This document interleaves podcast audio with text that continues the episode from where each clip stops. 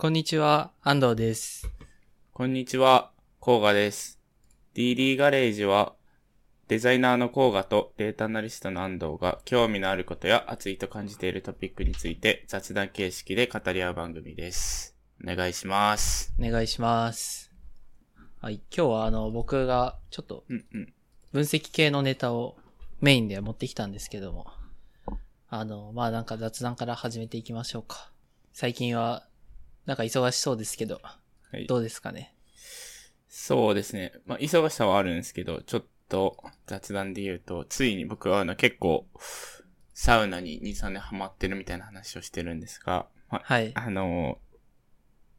サウナ、日本のサウナのメッカと言われる敷地という、あの、静岡県にあるサウナがありまして、まあもうここがメッカ的なところがあるんですね、敷地っていうところに、ようやく行ってきました。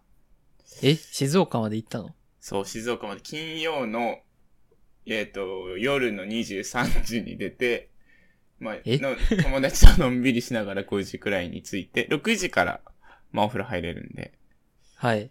で、敷地に行ってきました。すご。なんかそんなに好きなんだね。そうだね。でも、やっぱりそう、敷地ってやっぱメッカですごい混むから、うん。もう5時、5時半、5時に着いて、5時半くらいから結構並び出して、もしかしたらあそうなんだ6時の開店の段階でもまだ入れない人、そのそもそも入場制限があるから、うん、うん。入れない人もいたのかもしれない。ええー。すごいで、すごいね。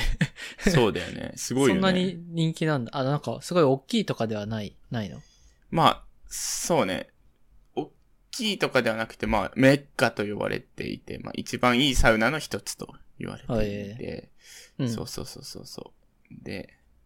行ってきて、ちょっとだけ感想を、今回はサウナの回じゃないんですけど、ちょっとだけ言うと、うん。まあもちろんサウナ自体はめっちゃ良かったんですけど、僕が感じたのは、まあ水がすごい良くて、あの、水風呂の水ですね。水風呂の水がすごい良くて、あの、飲めるんですよ、水風呂の水が。ええー。あの、お お風呂の水はさすがに飲まないですけど、ジャーって出てくるお水が飲めるわけですね。はいはいはい。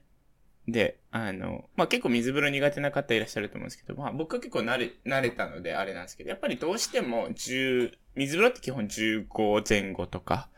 あの、すい。ごい、えっ、と、低いものだと8度くらいで、それも、まあ、一桁のものをシングルと呼ぶんですけど、まあ、8度とかはかなり、もう本当に10秒入れるか入れないかくらいですけどあ、そうなんだ。はいはいはい。まあ、とはいえ慣れてるって言っても、15度以下くらいだと、あ、やっぱ入った時に冷たってなっちゃうんですよね。うんうんうん。でも、あの、びっくりするごとに、敷地の水風呂は、なんか冷、いや、それもちろん冷たさはあるんですけど、冷たいと感じないんですよ。入って、あ、なんかあの、暑い時にプール入って気持ちいいみたいな。はいはいはい。プールってまあ20度くらいとか、結構あったかいですけど、うんうんうん。めっちゃ冷たいはずなのになんか柔らかくて、なんかふわっとした感じで、本当に柔ら、なんか、ああめっ。ちゃ、水風呂が変わってて、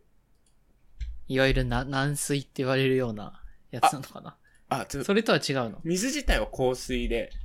はい。イロハスが25とかって書いてあって、そこがこ高度で言うと85なんでかなり硬い。はいはいはい。だけど、なんかやっぱ水がすごい良くて、っていそう話があって、まあ、うん。結論で言うと今まであの行ったサウナの中でやっぱり一番良かったなと思っていて、すごいね。なんかそのサウナの体験がサウナ本体じゃなくて水風呂によって左右されるのってなんか面白いね。そうそうそうそう。で、なんか、まあその、いい水風呂って結局何なんだみたいな話は深く掘り下げるとかなり時間が経ってしまうので、まああの、うんちょっとショーノートの方に、なんかサウナ行きたいっていうそのサウナの口コミサイトがあるんですけど、そこのエトセトラで、水風呂にまつわるエトセトラっていうコラムがあって、はいはいはい。まあこの中にじゃあ結構水いい水風呂ってどんなことっていうのがかなり詳しくマニア向けに書かれてるんで、ちょっとショーノートに貼っておきますねっていう感じ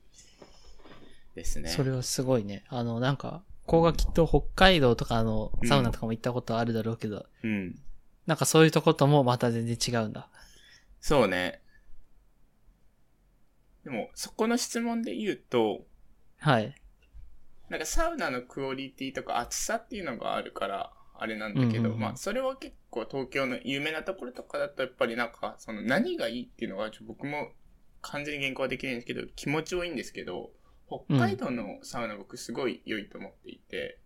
はいはいはい。なんかそもそも自然、北海道って結構自然が豊かで、自然の中で、なんかかなりこう、なんかやっぱ、自然、外気浴の時に自然があったり、そもそも水自体が、北海道綺麗なので、綺麗だったりするので、あとプラスでなんか大事なのって、まあ、サウナと水風呂がかなり大、と外気浴スペースが大事って言われるんですけど、混んでるか混んでないかも結構体験に左右されるなと思っていて、はいはいはい。東京だと人というか、人口密度がすごいので、サウナやっぱりどうしても混んじゃうんですよね。すごい、ある程度クオリティの高いサウナに関しては。はいでもはいはい。北海道は結構そこはその、すごい混むわけじゃないんで、結構ガラガラのサウナで、まあ割かしいい体験を得られるのがすごい良かったですね。えー、なるほど。でもその敷地に関してはめちゃくちゃ人も並ぶくらい混んでたけども、うん。やっぱサウナの質がよ、水風呂の質が良かったから、まあそうね。めちゃくちゃ良かったって感じか。そうっすね。えー、混むってど、どういう感じに混むんですか？えっ、と、混み具合が3つくらいあるかな。で、1個目が、僕、安藤くんと一緒に行ったあの、千葉の、はいはい。あのー銭湯のこうサウナに満室、サウナが満室になるくらいがレベル1の混む。レベル2が、まあ、あの、サウナの外で待たなきゃいけないっああ、はい。ていうパターンですね。で、レベル3がそもそも銭湯自体の入場宣言とか、あの、靴箱の鍵とかロッカーの鍵がもう埋まっちゃってて、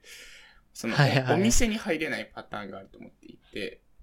あの、俺は、あの、レベル2のサウナ室にそもそも入れないんで、なんか、はいサウナに入るまでになんか、5分くらい待たなきゃいけないっていうのが結構、そこからはもうあんまり入りたくないので、はいはいはい。っていうので、僕は結構その深夜とか早朝、もうい、その基本的に1時、12時、夜の12時から朝の5、6時台とかに行くうんうんうんことが多いですね。なるほどね。でも敷地は、そのレベル3くらい混んでたっていう感じなのか。そうね。まあでもレベル3まで行くと入場制、お店によるんですけど、その入場制限することによって、まあサウナに入るまでにすごい並ばなきゃいけないっていう体験がなくなるっていうのがあるんですよね。なるほどね。うんうんそっかそっか。外でもう管理されてるから、そうそうそうそう入ってしまえば結構快適に体験できるみたいな感じなんだ。そうね。っていうのがあるんで、はいまあでも、それはお店の、こう、キャパシティとどれくらい入れるかとか、によってくるんで、ちょっと変わるんですけど。なるほどね。えー、なるほど。すごい。メッカに行ったんですね。はい。なんか、す最近というかやっぱ自分の周りでも、やっぱサウナブームみたいのを顕著に感じるなと、やっぱ思って、うん。み、みんな言ってますよね。そうですね。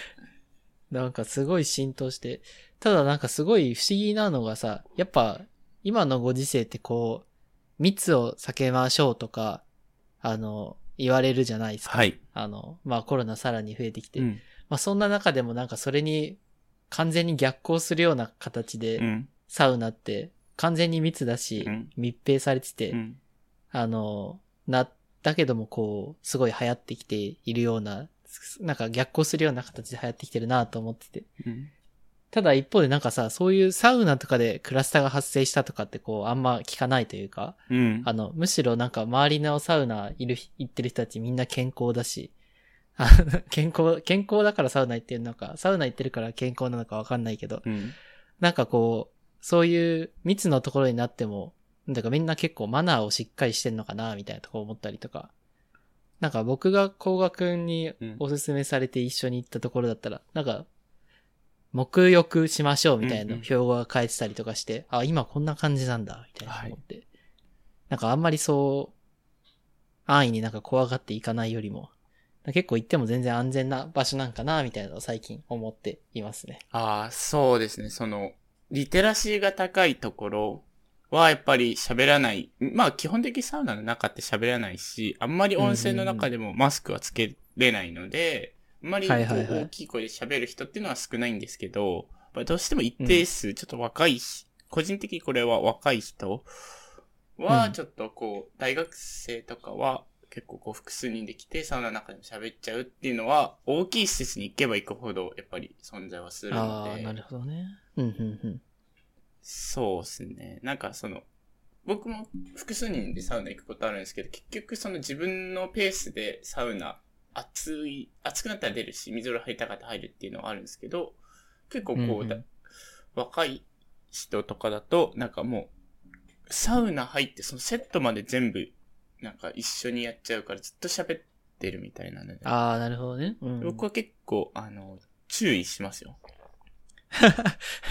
あ、しかも、そ、そそれはなんか、その、静かにしろとかじゃなくて、しってなんか、ちょっとこう、しず、静かにしようね、みたいな感じの優しいやつで、しってやりますよ。なるほど、なるほど。まあでも、気持ちわかるんですよ。やっぱり友達と来て、盛り上がって、うんうんうんサウナ暑いねって言いたいのはわかるんですけど、うん、うんうん、まあなんか、基本的にちょっと喋らない。まあ、こ目欲ってとこも書いてますし、知って、はいはいはい結構、言いますね。そうだよね。うんう。ん。いや、でも、すごいブームが、すごいよね。そうね。そう、なんか、こがこの前言ってたかもしれないけど、なんか、東京都内にもサウナ施設がこう、うん。なんか毎週できてるみたいな話とかしてたし、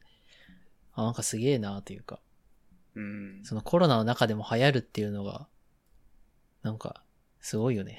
そうね。なんか、どんどんみん、なんかサウナ好きになってってみんな立てたりしてる人も結構うん、うん、いますうん、ね。うん。うん。はい。はいい、いですねこんな。感じでしょうか、ね。またメメッカ、メッカいいな。ちょっと僕も。いや、むしろあれ、僕は北海道とか行ってみたいな。あの、うんうん。やっぱ山登りとか好きだから、なんか山登った後降りてきて、風呂入ってサウナ行くみたいな。うんうんうん。普通に羨ましいなとちょっと思ったりするな。はい。はい。はい。じゃあちょっと、コメントでありした。がとうございます。本題に行きましょうか。本題に行きましょうか。えーっとですね。まあ、今日は、あの、今日はというか、はいちょっと背景を説明すると、あの、なんか自分今までこう、あそうですね。あの、最近転職したんですけど、転職する前、こう、まあ、調査とかやる、まあ、いわゆるアウトソーシングするような外部の調査機関というか、コンサル機関に働いてて、はい。今は、あの、事業会社の中に入って、分析とかデータ触れる地位、地位というかポジションになったんですよね。うんうんうん。で、まあ、そういったところでやっぱ、あの、やってて面白いなと思うのは、こう、プロダクトとか施策の効果検証とかうんうんするのはやっぱり面白くて、あの、まあ、やっぱりこう、事業会社の中にいる身としては、もっとこういうとこ勉強していきたいなと思ってですね、うんうんあの、えーっと、まあ、なのでこう、ビジネスの中で、どういうふうに意思決定するときに分析とかデータ活用されているのかとか、まあそういったところを、ちょっと今回だけに限らず、うん。何回かに分けてやっていきたいなと。まあやっていきたいなというか、まあ、ケーススタディとか、うんあとは他の会社とかだったら結構自社のプロダクトこういう風に改善しましたとかっていう取り組みとか紹介されているので、まあそういったとこを軽く紹介しつつ自分のためにもなれば良いなと思って、あの、まあ、シリーズというかまあ今後何回かやっていきたいなとちょっと思っています。いいですね。結構面白いテーマで。はい。うんうんうん。で、一番最初に今日話したいこととしては、うん。あの、ネットフリックスの中で、あの、意思決定とか、あとは少し踏み込んで AB テストってどういう風にうん。やってるのとかっていう、まあ手法っていうよりかはちょっと概念的なところを、あの話したいなと思っていて。まあ最終的に、まあ AB テストとかそういったところって、まあ、具体的になんかイメージした方がいいと思っていて、まあなのでこうみんながわかりやすいネットフリックスとかの代表的なプロダクトでちょっと話したいっていうのと、あとは少し AB テストでなんかどういったところに気をつけてこう実験デザインとかするべきなのかみたいなうん。話をできればなと思っています。はい。はい。では、ではではは、いちょっとずつ話していこうかなと思っていて、えっ、と、今回対象としてピックアップするのがですね、Netflix のテクノロジーブログっていうのが結構有名で、はい。で、テクノロジーブログの中にもあの、AB テストの連載が結構あるんですよね。うんうんうんあの、まあ、実際にどうしてやってきたのかとか、うんあの具体例とかを説明しつつ。で、今回は、その連載の第1弾、第2弾の1弾目がディシジョンメイキングがあったネットリックス。まあ、ネットリックスでの意思決定っていうような題名のやつと、うん、えっと、まあ、AB テストって何みたいな、うん、What is non-AB test っていう、あの、ブログの2つの記事ですね。うん、この2つをちょっと取り上げたいと思います。はい。で、まあ、公開された時期が去年の、あの、9月とか、ちょうど1年ちょっと前、うん、1年も経ってないか。まあ、それくらいの時期に公開されていて、まあ、割と面白いので、あの、一つの記事、まあ、英語なんですけど、まあ、日本人でも5分くらいあれば全然読めるような記事が、なんで、ぜひ気になる人は読んでくださいと。い。う感じですね。はい。はい、で、ちょっと動画には、あの、画面シェアしつつ、えー、っと、なんか皆さんにはちょっとあれかもしれないですけど、あの概要欄にはリンク貼ってるので、あの、うんうん、追いつつ聞いていただければなと思います。ここが画面これ見えてる、はい、うん。この、左側になんかあって、右側に記事があるみたいな。オッケーオッケー。で、では始めていきたいんですけど、なんかそもそもなんだけど、なんか動画ってネットリックスとかって使ったことあるというか使ってる？そうですね。あの、契約はしていて、えっ、ー、と、うんうんうん、そんなにそんなに見ないんですけど、うんうん。あの、見るものに関しては見る、そのストレンジャーシングスとか、それ結構、あはいはいはい、はい、あの、有名な、スパイファミリーとか、有名なやつが配信されると見るっていう感じですね。はいはいはい、あ、いいっすね。僕も結構なんか、ネットリックスやっぱいいのって、オリジナルコンテンツ、ストレンジャーシングスだけ僕見てないけど、あの、オリジナルコンテンツとかやっぱ、海外で有名なやつとか多かったのに対して、最近だったらアニメとかかなり力入れてるなと思って、うんうん、あの、僕は結構使ったりしますね。うんうん、いいっすよね。そうですね。あの、うん。はい。でですね、まあもう今じゃみんな使うネットフリックスだけども、みたいな感じで始めていければと思っていて、えー、っと、まあ少し見ていくと、えー、っと、まあネットフリックスって、あの、今、皆さんがこう見てるのって結構こう、なんだろう、動的なウェブサイトですよね。あの、あ、これ結構、ウェブサイトページで、あの、ページベースで今回話していこうかなと思ってるんだけど、うんうん、なんかこう、ホームページ見たら、なんかこう、一番表に、あの、今結構話題になっているとか、今自分が見ているような、あの動画の、なんかレビュー、プレビューとかが流れたりとか、うんうん、あとはこう、気になるようなタイトルをホバリングすると、なんかそのプレビューがな、流れるみたいな、イメージできますよね。そうですね。うんうんうん。で、けまあ、ここまで来るのに、やっぱりいろいろネットリックスは苦労してきたみたいな話が最初書かれていて、うん、まあ、そもそもどんなページだったかというと結構スタティックなページで、まあ、こう、イニシエのイニシエのページというか、あの、うんうん、なんだろう。本当に映画のこう、宣伝のなんて言うんでしょうね、ポスターみたいなところがベタバリされてたりとか、あとは単純に今このチルドレンとかファミリーで、あの、なんか売れている、売れているとかよく見られているようなものをこう羅列するとか、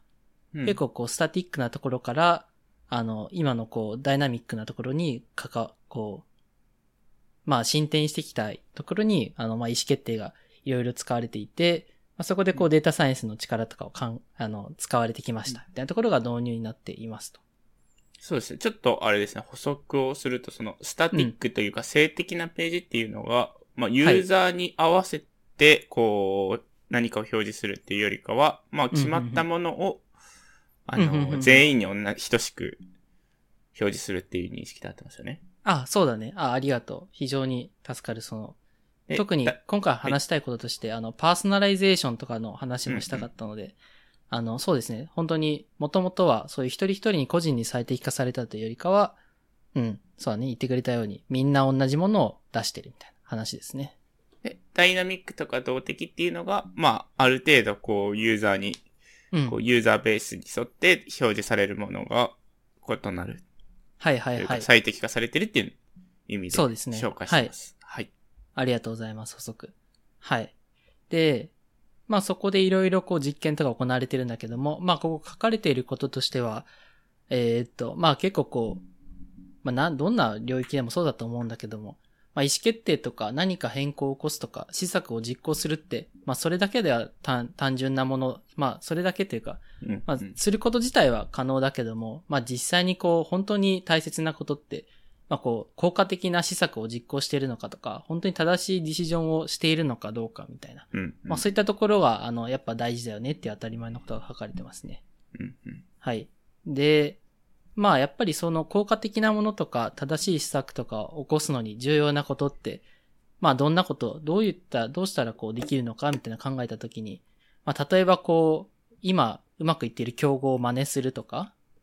あとはなんだろう、こう、本当に少数の限られたデザインのエキスパートとか、UX だマネージャーとかを、あの、引き込んでやるっていうのも、あの、それは新たなイノベーションができるかもしれないけども、まあ、ネットフリックスで最も重要視してたのが、あの、AB テスト使って、あの、たくさん実験回して少しでもいい方向に変えていくっていう、うん。まあ、いわゆる世の中でいうグロース、グロース戦略というか、あの、うんグロースをやりましたって言ったところが、うんまあ、ネットフリックスのあの前段になっていますと。うんはい。で、まあ、ここから少しずつし、なんかこのブログの連載では、あの、ネットフリックスの中で AB テストってどういったことが、あの、メソッドでやりましたみたいなところがあるけども、まあ、前段として、まあ、こんなところですね。うんうん。はい。で、まあ、ここまでが前段になっていて、じゃあ、どういうふうに AB テストやるのか。まあ、そもそも AB テストって何なのかっていったところを話したいと思います。はい。で、まあ、講画もまあ結構、まあ、というか、これ、このポッドキャスト聞いてくれる人、大体 なんか分かってるようなことを言うかもしれないけども、少しうん整理のために話したくて、えっ、とですね。まあなんか AB テストっていうのはそもそも、まあ、その名の通り A と B といったところにこうユーザーとかセッションとかをこう割り振って、その中でこう、実際に施策とかがどれくらいうまくいったのかっていうようなところの差分を分析するような分析、えっ、と、うんうんフレームワークになっているってとこですね。はい。で、でまあグループ A とグループ B。まあグループ A がいわゆるコントロールグループ。まあ、特にこう、あの、何も介入がされないような、うんあのところ、人たちをランダムにピックアップして。で、B グループが、まあ、いわゆるこうトリートメントのグループで介入して、あの、まあ、例えば施策とか行った時に、あの、B の人たちに対して、あの、まあ、なんか新しくパーソナライゼーションとかして、うんうん。あの、まあ、それが、まあ、どういうふうに、あの、差異があるのかっていうところを分析するようなものになっていますと。うん。はい。で、ブログの中で書かれているのが、えっ、と、ちょっとこれ分かりづらいんだけども、まあ、例えば A に関しては元々の、あの、ページですね。あの、うんうんすごい極端な例なんだけども、あの、単純にリ自分のところにあるリストとかを羅列させるであったりとか、あの、一番最近に見たものもう一回見ませんか？みたいな、うんリーセントリビューっていうようなところを出すようなもの。うんうん。一方で、こう B のところに対しては、なんか、そこら辺のアートワークをこう反転させたらどうなるのかみたいな、うん。なんかすごい極端な例を出してるんだけども、まあこういったように、あの、元々のものに対して、新しくした、あの、まあ、施策を行った時に、まあどういう違いが出るのかっていうところをうんうん今回事例で出していますと。うん。はい。でですね。はい。はい。で、まあ、そこなんだけども、まあ、一番まあ重要なこととして、ちゃんとそういう対象となるユーザーとかを、あの、ちゃんとスプリットできてますか？みたいな話ですね。うんうんうん。あの、すごいここは、ものすごく大事で、あの、重要な前提になるんだけども、やっぱりこう、意図したもので、あの、そういう、なんだろう、分析する対象のユーザーとか分けちゃうと、まあ、そもそもなんか、施策の効果とかって検証できませんよねって話ですね。うんうん。まあ、例えばだけども、なんか、新しく入ってきた人に対して、あの、ていうか、今までこう、ネットフリックスとか自社のサービスに対して、知見がないユーザーと、なんかすごい長くい、なんだろう、継続してサービス使ってくれているユーザーとかに分けてしまうと、なんかそもそも施策云々というよりも、なんかそのユーザーの特性自体の特徴が出てしまって、全く意味がないみたいな、そういったところが書かれていますと。まあ、至極当たり前ですね、ここは。はい。うん。まあ、なんか結構、まあ小学校の理科のテストとかで、なんか対象分析しま、対象実験とかしましょうみたいなお話があったと思うんだけど、まあそこら辺と一緒の話ですね。うんうん。まあ、ただ、これってすごく重要だなというか、あの、実際なんかこうランダマイズドされたあのユーザーグループ取られてると思いつつも、なんかこうシステムの影響とか、なんか最終的な分析結果見たら、実はなんか、なんだろう、ユーザーの特性違う人が、なんか多くランダマイズされてましたみたいな話とか、なんか属性全然違うじゃんみたいな話とかはあったりするので、こはまあめちゃくちゃ重要ではありますね。うんうんうん。うんうんはい。でですね。まあで、あとはこう、実際に見ていく指標とかって大事ですよねっていう話で、あの、話をしたいですね。よいしょ。まあ例えば、こう、まあそういうふうにこう、見せるような、見せる。例えば今回の場合は、あの、映画とかタイトルをこう、反転させて見せるみたいな話をしてたけども、まあ実際に例えば反転させたところで、あの、反転させてうん、新しく施策を行ったユーザーにが、クリックスルーレートとか、あの、例えば、実際にその、なんだろうな、興味を示したみたいな情報が出てきたとして、例えばその CTR のあの指標とかが上がったっていったところで、あの、それで、じゃあ実際に施策がうまくいったんですか？っていうと、まあそうではなくて、まあ実際にそういう長短期的なメトリックスが上がったとしても、まあなんか、それって本当に正しいのかみたいなところは、あの、ちゃんと、なんだろう、吟味する必要があるよねってところが書かれていますね。うんうんうんうん。例えばなんか CTR 上がったとしても、そこから、あの、ちゃんとエンゲージしているのかとか、うんうんネットリックスの場合だったら、なんかクリックするレートが上がるってことは、例えばなんか、なんだろうな。まあ、その映画の情報とか、作者とかを見、見てはいるけども、ちゃんとその映画とかを全部見ているっていうところには、必ずしも一致はしないので、うんうんまあ、いろんなメトリックスを考慮して分析する必要がありますよ、みたいなところが書かれています。うんうんうんはい。でですね、まあそこが結構こう、あ、な、重要なところではあったりするんだけども、まあ見ていくメトリックスとかって非常に重要だよねってところが、うんあの、今回話したくて、まあ例えば結構多く分類されることとして、はいゴールメトリックス、ドライバーメトリックス、ガードレールメトリックスっていうのが結構重要な概念になりますと。うんうんうんはい。で、まあなんかゴールメトリックスっていうのはまあ長期的にこうサービスとかを継続してもらえるとか、あの、まあその施策とかだけじゃなくてプロジェクトとかチームとかに成し遂げたいこととところが、まあゴールメトリックスで長期的な目標になるんだけども、一方で少しもうちょっと短期的なところですね。例えばさっき言ったようなあの CTR とか、まあそういったようなところがドライバーメトリックスってなっていて、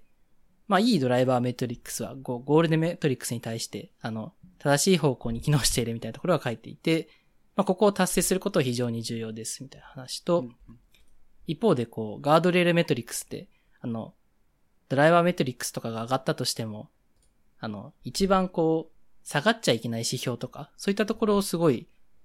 モニタリングする必要があるって書いていて、うんうんうん。まあ、例えばだけども、あの、直近でユーザー数上げたいですよね、みたいな施策したとして、まあ、ユーザー数上がって、あ、よかった、施策成功したって言っても、まあ、実際にその一人一人のユーザーの一人当たりのこう、継続率とか減少したら全く意味ないよね、とかなるので、うんまあそういったようなこう、劣化させてはいけない指標とかって結構言われるんだけども、うんまあそういったようなこうガードレールってなんだろ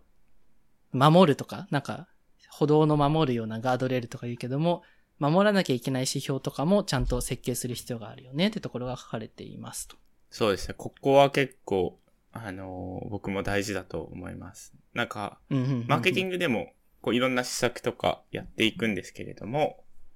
うんうん。なんかやっぱりこう、割かし自分たちの KPI とかにあんま目を行き過ぎてしまうと、なんかこう、企業の、企業としてやってよ、それってやっていいんだっけっていう施策とか、そういうところがちょっとこう、あの、見落としてしまいがちにはなるので、あらかじめこうガードレールとして、なんかこうルールを決めておくっていうのはめちゃめちゃ大事だと思ってますね。はいはいはいっていうのはすごい、ブランドとして大事な一、一つの要素だなっていうのをすごい感じました。うんうんうん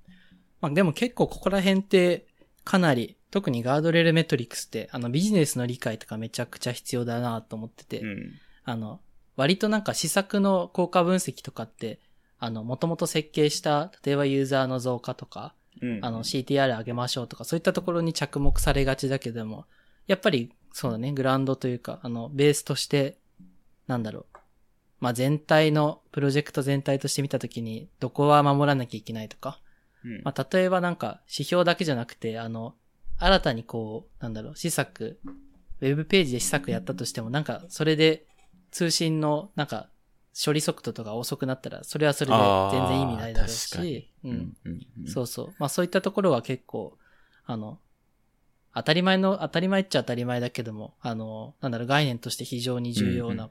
考慮すべきポイントかなと思いました。そうですね。これは、あのー、サムネ作業やってる YouTuber にも見てもらいたいですね。いやー、確かにね。いや、そうだよね。うん。うん、まあ、それは思ったりする。冗談は置いといて、ごめんなさい。どうぞ。はいはいはい。で、やっぱそういう AB テストの設計デザインとかって、あの、うんうん、まあいろいろ考慮すべきことがあって、まあありますって感じですね。うんうんうん、で、ちょっとすべてをこう話しても、なんか面白くもないと思うので、うんうん、あの、まあちょっとブログにはこう、評価期間とかどういうふうにその A と B を分けるのかみたいな話とかが書いてあったりするんだけども、ちょっとそこはすっ飛ばして、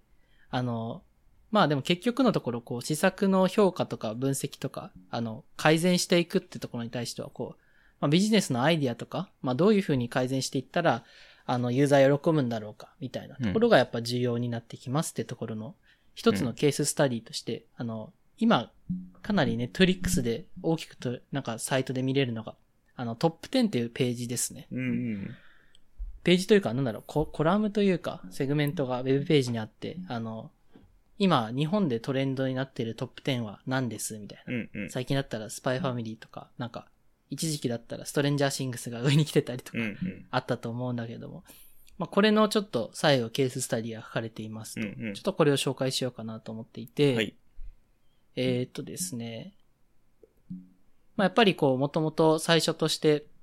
トップ10上げるべきか上げないべきかみたいなのはやっぱりあって、そこにこう自信持って施策実行するために、あの、AB テストしましたってとこですね。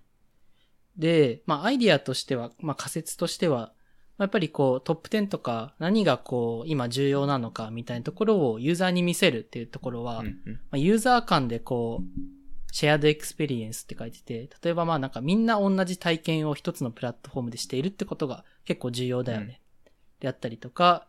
例えば、あの、ユーザー同士で、あの、共通の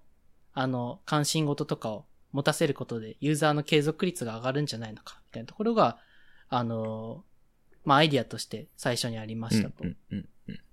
まあ、なので、こう、ユーザー、えー、っとですね。まあ、なので、こう、そうだね。なんかユーザー間でのコミュニケーションであったりとか、みんながみんな同じものを体験するみたいなところを促進するために、あの、その地域であったりとか、あなたのようなデモグラにフィットしているトップ10って何ですか？みたいなところは良いんじゃないのかっていうところで、あの、最初に始まったような、あの、施策になっているっていう形を変えていました。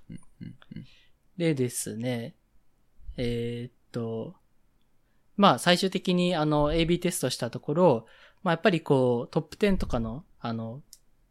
こう、何がトレンディングになっているのかみたいなところを見せるっていうところは、うん、あの、ユーザーに対して、こう、新しいものをあまあ、なんかトレンディーなものを見見せるみたいなことの、うんうん、あの、機会の創出であったりとか、まあ、こう、長期的に見ても、あの、まあ、サティスファクションって書いてるけども、あの、ユーザーの満足度とかが高まったっていうような結果が出て、まあ、やっぱりこれって良かったですよね、みたいな話が書かれていますと。うん、はい。まあ、こう、サマリーとしてなんですけども、えっ、ー、と、まあ、やっぱりこう、なんかカリスマ性のある人とかを呼んで、あの施策、あ、施策とか、プロダクトを改善させるってことも重要だけども、やっぱりこういう風に細かい、なんだろう、実験とか回せるような環境を整えることで、うん、まあ、ネットリックスはかなりこう、成長してきましたっていうようなところがサマリーとして書かれていますと。はい、はい。面白いですね。一旦なんか、はい。うん。こんなとこですね。はい。ありがとうございます。なんか一つ結構知りたいなと思ったのは、僕もあの前職でも現職でも AB テストを結構やってはいたんですけど、えっ、と、うんうんうん、やはり AB テストってあの期間とか、なんかこう、いっぱいあのたくさんの AB テスト一気に発射することは難しいと思っていて、長期で見たときに AB テストをやり続けた結果、じゃあその満足度が上がりまし、1年で上がりましたって言った時に、なんかその、どの施策、どの AB テストの変数が長期のゴールメトリックスに、こう、なんか、インパクトを与えたかっていうのの測り方とかが、まあなんか結構ネットフリックスとかだとうまくできている気はしていて、なかなか、こ個人的な感想ですけど、ドライバーメトリックスとか短期的に動く AB テストは結構どでうんうんうんできてる会社さん多いと思うんですけど、長期的にゴールメトリックスを置いて、どの施策が良かったんだっけっていう振り返りができている AB テストってなかなか難しいなっていうのがはいはい全体としてのかなるほどね。感想ではありますかね。うんうん。確かにね。まあその、例えば1年の効果を測るのに1年間、その、コントロールとトリートメントを分けるってわけにもいかないし、うんうん正直ね。うん。まあそうなった時に、あの、まあ書かれてたこととして、まあそもそもゴールメトリックスというもの、なんかこう、設計の仕方とかって結構重要だよね。ところは、まあそうだなと思って。まあどういうことかというと、まあなんかここはこう抽象的なものというよりも、こうドライバーメトリックスのこう、なんだろう、アキュムレーションというか、こう、なんだろう。ドライバーメトリックスとかちっちゃい単位とかのものを集約的、集約したものが、あの、ゴールメトリックスであるみたいなところが書かれていて。まあ、なので、こう、まあ、なんだろう。答えとしては、正しいドライバーメトリックスを作りましょうみたいなところになるのかな。うんうんうんうん。まあ、それでドライバーメトリックスが、あの、ちゃんと動いていると、まあ、長期的にそれも成し遂げられているってことが言えるっていううん。ように設計するっていうのが、まあ、重要なのかなっていうのは思いますね。うんうんうん。まあ難しいよね。そその何の、どの施策がどれくらい寄与しているのかみたいなのは難しいなとはちょっと思うね。あともう一つ感じたこととしては、僕け今まであの、はい。2B のプロダクトとかソフトウェアをやってきてはいるので、なんかどちらかっていうと、こう、プロダクトが複雑、C 向けのサービスより若干複雑になるんですね。B 向けの方が。ものにはよると思うんですけど、複雑なので、なんかどちらかっていうと、こう、AB テストをやるって、AB テストをやるんですけど、結果として定量ではなくて定性で答えを出していく方が多かったなっていうのは、個人的に思っていて、はいはいはいはい。うんうんうん一気にこう AB テストばらまくっていうよりかは、これをやってみて、あの、ここら辺使いやすさどうですかとか、っていう、なんか、割かし定性面での AB テストを B だとやるのかなっていうイメージ、印象を抱きましたね。はいはいはい。いや、それは確かにそうだなと思うね。あの、まあ、あくまでもね、トリックスとかで紹介される AB テストって、あの、まあ、あれだよね、顧客単価自体がかなり低くて、薄利多売の、薄利多売とは言わないけど、あの、まあ、数で勝負するみたいなところの分析というか、ビジネスモデルな気がしていて、確かにそこで言うと、なんか定性的なものよりも、あ定量的なものの方が、ネットリックスとかの業態だったらかなり見やすいというか、あの、より、因果の分析とかがしやすいと思っていて、まあ、甲賀が言ってみたいにこう、あの、2B のビジネス、まあ、どちらかというと、なんだろうな。単価が、2B の、そうだね、単価とか、あの、なんだろう、数のこう、数で勝負、数で勝負しないっていうのはあれだけども、あの、そうだね、単価とか、うん、ビジネスの複雑さとかっていうよりも、なんだろう、そのサービスの届け方とかにもよるのかなと思っていて、もちろんなんか、あの、なんだろう、今は結構こう定量的な分析をメインにしてるけども、あの、ユーザーヒアリングとかしましょうっていうような話も、後々多分出てくるから、うんうんうんおそらくそっちでも、あの、話にはなるのかなというか、なんだろう、答えになってないな。なんだろう。まあでも補足していただいたっていうか形だと思うんですけど、はいはいはいはい。そうですね。なんか、割かしそこが結構 AB テストはやるけど、結果が定性なのか定量なのかが、うんうんうんうん。その単価で分かれるんだなっていう印象がありました。そうだね。うんうんうん。そうね。僕もどちらかというと、なんか今までは結構定性的な分析とかもやるような会社にいたんだけども、なんかどちらかというと、あの、転職した事業会社自体が結構、いめちゃくちゃ多くの人に、あの、まあ、こう、お手頃な価格で買ってもらうみたいな事業会社には入ったっていうような背景もあって、あの、ネットフリックスの紹介したっていう感じではあったりはしますね。面白いですね。うん、うん、うん。まあ、あの、先ほど僕繰り返しになるんですが、結構ガードレールメトリックスを決めるっていうのが、うん、うん、うん、うん。大事、大事だなっていうのはすごい印象そうだよね。ありますね。なんか、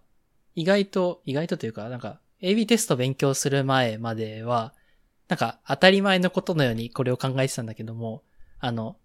なんか結構 AB テストの文献とか読むとかなりガードレールメトリックスで言語化されているというか、うん、あの、ちゃんと概念、なんかこう考慮すべき項目としてあるっていうのをすごいいいなというか、うん、あの、思って、あの、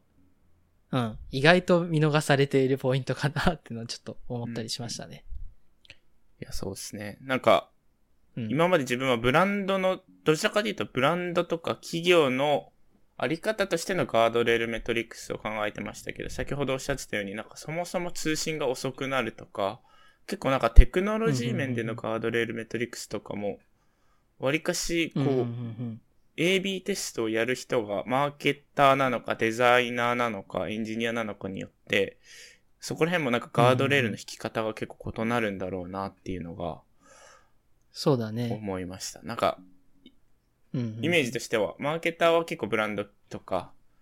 を気にしながらエンジニアはその、こう、パフォーマンスのガードレールメトリックスを引く感じがあって、えっと、デザイナーは、まあ見、見た目って言ったら簡単ですけど、まあ、割かし全体の統一感っていうか、一貫性の部分でのガードレールメトリックスを気にするみたいな。やっぱり職種によってここら辺も引き方とか、置き方が異なりそうだなって今ちょっと話してて思いましたね。いや、そうだよね。いや、本当にそうだと思って、あの、うん。なんか、これを思って、改めて思ったけども、なんか、何かのテクノロジーに精通してる人がうまく AB テストをできるのかっていうと、多分全然そうじゃなくて、むしろ、なんだろう、そういうビジネスの文脈とか、どういったところでユーザーとインタラクションしてるのかとか、うん、あの、ユーザーにとっては多分見た目とか統一感も大事だし、その、なんだろう、レスポンスの速度とか、うん、そういったところも大事で、ユーザーはそういう細分化して見ていなくて、あの、全体としてきっと見ているはずで。うん、なんかそういう、なんだろうな、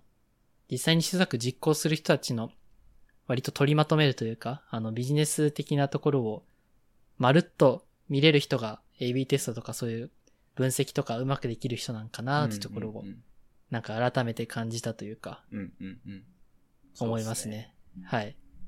うん。いや、自分もなんかこう、あの、まだ結構入っ、今の会社入ったばっかりで、なんか、なかなかそういう全体感とかが追いづらいような立場で、あの、一朝一夕にできるもんじゃないなっていうのを改めて感じたというか、うん。いや、そ、まだ入っって2週間くらいだよね、多分。それで全体感分かって、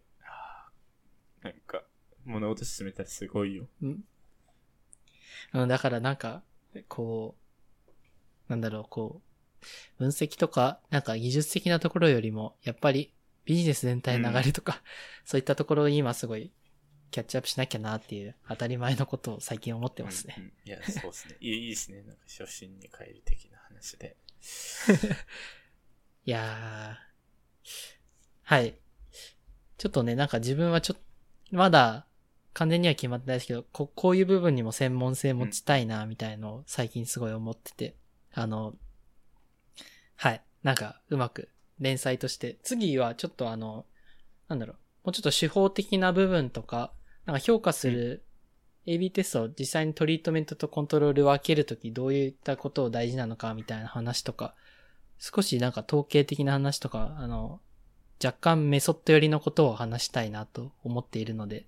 あの、はい。はいって感じですね。いいですね。シリーズになれば、うん、シリーズにしたいなと思っています。次はちょっと結構具体の話ですけど、個人的には、なんか、エビテスト実際に回す身としては具体の話、ネットフリックスどうやってやってんのみたいなのは、すごい気になるんで、ぜひ、はいはいはい。このシリーズ連載していきましょう。そうだね。はい。はい、まあ、あとね、あの、なんだろう。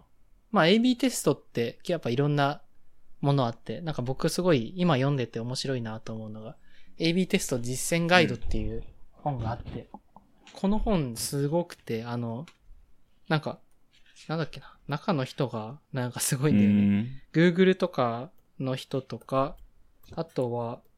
マイクロソフトとか Amazon とかのあの AB テストの事例とかめちゃくちゃ出てて、えーっとですね、AB テスト実践ガイド、なんかうん、カバ本ってなんか誰かが読んでたんですけどカバの可愛い。あの、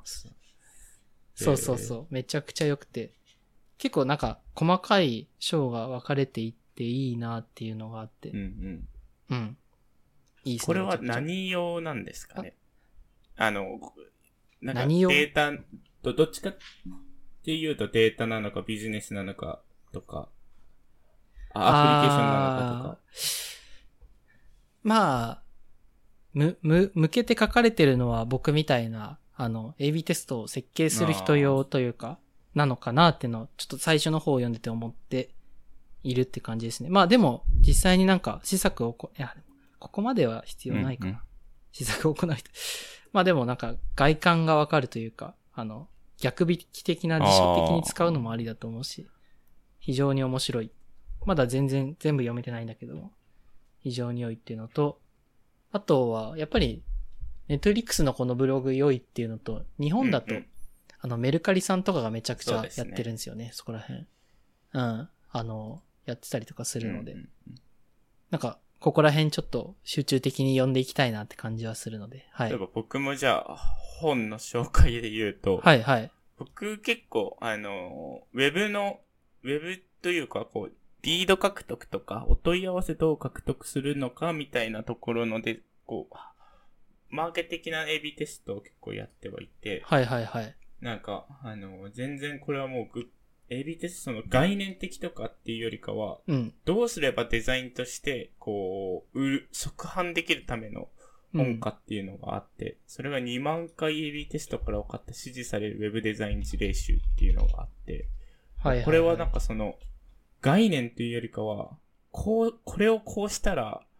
こう、これをこういうデザインにしたら、どれだけこう CTR とか CV 上がるみたいなうんうんうんうんへー話が書かれてる本で、もうなんか速攻す、ちょっと今回の趣旨からずれるんですけど。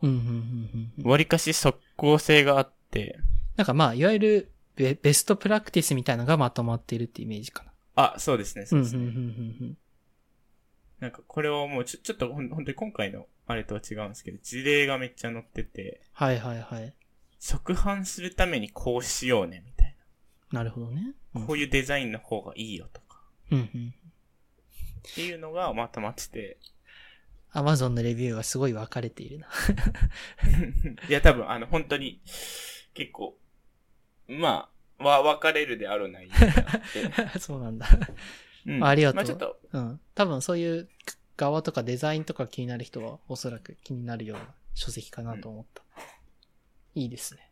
はい。はい。いや、いいですね、めちゃくちゃ。あの、はい。っていうところと、っていうところですかね。はい。今回はそう。そうあ、ごめんなさい。この本のさ最後、いいところだけ、はい。評価分かりないんですけど、いいところだけ言うと、うん。なんか AB テストとかって、まあ、プロダクトのオリジナルで、ぞユーザーの属性も違うと思うんですけど、基本的に、あの、やって試した方がものはいいんですけど、やって試す前から分かってた方、分かるものに関してはやった方がいいんですよ。うん、うん、うん、うん。なんか、、テストする前に、なんかその過去の歴史とか事例から学ぶっていうのは結構大事だと思っていて、必要、本当に必要でこ効果のある AB テストをやることが結構大事だと思っていて、個人的うん、には。うん、うん。なので、あの、知見があるものに関しては、知見を取り入れた方が、試す、試すの大事ですけど、試す前にある程度、自分たちのベストプラクティスを出す、していること自体が大事なので、うん、うん、うん。こう、過去の他社とかの AB テストを見るっていうのは、で割とその AB テストをやる前の工程として自分たちがベストプラクティスを作っておくっていう点で結構大事かなっていうので、この本を僕は結構うん、ちょくちょく見てるって。いうのでやってました。すいません。なるほどましたがまあ、ある種こう、絶対うまくいくだろうみたいなのも、あの、AB テストする価値はあるよね、みたいな、そういった風にも聞こえたんだけど、あの、うんうん。例えばなんか今のネットリックスの事例とかもさ、なんかトップ10出したら直感的にうまくいきそうじゃん。なんか、うんうんうん。まあでもそれでもあの AB テストしたっていうのはきっと、なんか確信を持ちたかったっていうのもあるだろうし、なんかその試作を、まあそうだね、確信を、なんか自信とかをどれだけそれにベットするのかみたいなのも結構決まるような気がしていて、うんあのうんうんなんだろうね。まあそういう風にちょっと理解したかな。あの、か、自明であるだろうけども、AB テストでどれくらいこう、効果あるのかみたいな測ることも重要であるっていうような感じかな。そう、そう理解したけど。うね、うん。はい。はい。ありがとうございます。はい。はい。そうですね。はい。今後、はい。こういったところで、あの、比較とか介入効果とかの分析系を話していきたいなと思います。あとは、自分のやった話とかも、ぜひできればいいかなと思っていて、うんうん、はい。近い将来、話したいなと思ってますね。はい。いいですね。はい。では。では。はい。今回もありがとうございました。お疲れ様です。ありがとうございます。お疲れ様です。